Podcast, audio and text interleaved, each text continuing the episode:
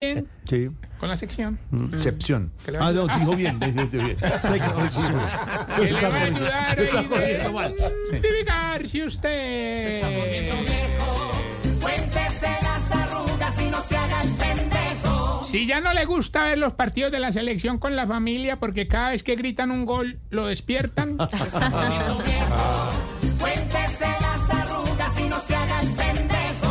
Si cuando el celular se le pone lento usted lo que hace es pasarle más duro el dedo. Se está poniendo viejo. Cuéntese las arrugas y no se haga el pendejo. Si cuando ve fútbol en el estadio y tiene que volver a la silla todo el mundo le da la manito para que no se caiga. Se está poniendo Sí, viejo. con cuidado. Cuéntese las arrugas y no se haga el pendejo. Si cuando un nieto se pone grosero usted le dice al papá, ¿vio? ¿Vio? Pues por dejarlo jugar tanto esos juegos de bala. Se está poniendo viejo. Y no se haga el pendejo. Si ya no celebra los goles saltando porque le da pena que se le muevan las tetillas. Poniendo viejo.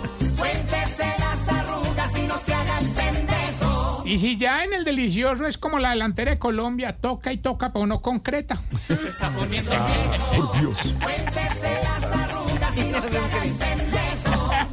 Recuerden, de arroba ¿no? Maya, Maya, Maya, Maya. Ya. Eh, si usted se robó todo el tiempo contando historia. Brito, Señor, te quiero. no más. No. Lo voy a dejar con esta pregunta. A ver, a ver. Una pregunta seria. No, esta es seria y profunda además, en algunos casos. Camilo, Señor. usted que es médico. No, porque le cuento. No, no, pues sin historia. A ver, ¿por qué era que a ustedes los viejitos todo el tiempo les pica algo, men? La rasquiñita. Hasta luego, señor.